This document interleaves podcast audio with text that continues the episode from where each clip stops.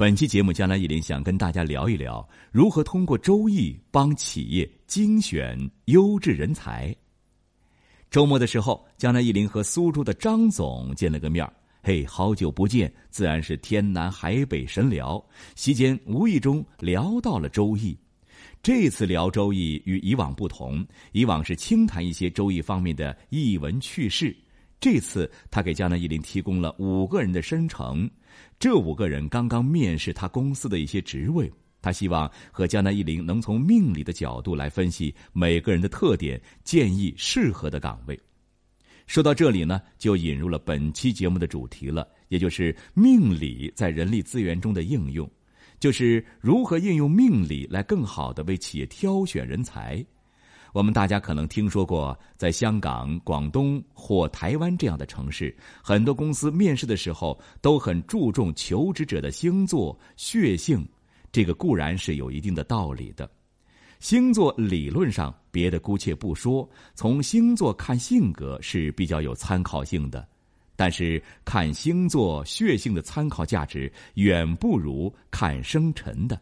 因为同一个星座涵盖了大概三十天的范围，其三十天中包含的不同生成太多了，那么其中对应的品质、能力以及命运也是千差万别的。根据命理来挑选人才，江南一林有几点需要做说明：第一，不同的岗位对人才素质的要求不同，这些素质对应的特征也不同，比如做销售。做财务、做文秘或者做程序开发，个性要求完全不同，对应的命理也不同。比如做销售的，需要交际能力、行动力和口才。如果某人命中财旺，以比劫为用神，然后有一点伤官或食神，那就很不错了。至于做财务的，除了专业知识之外，尤其需要细心、耐心。如果你找一个七杀加伤官或贪财坏印或比肩凌厉的人去做，那就是所托非人了。第二，挑选人才的标准是非常重要的。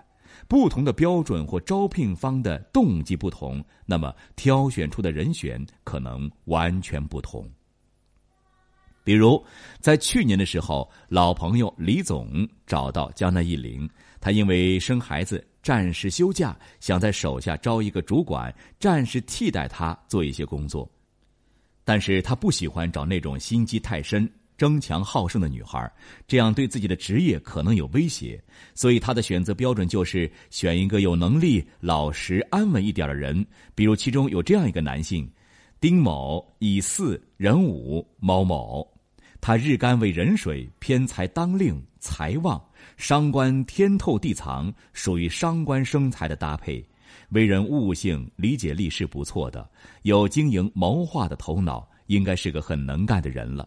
但是伤官重，有智商，心高，有傲气，不是那种敢于屈居人下之人。所以这个人虽然能干，但是不符合李总的要求。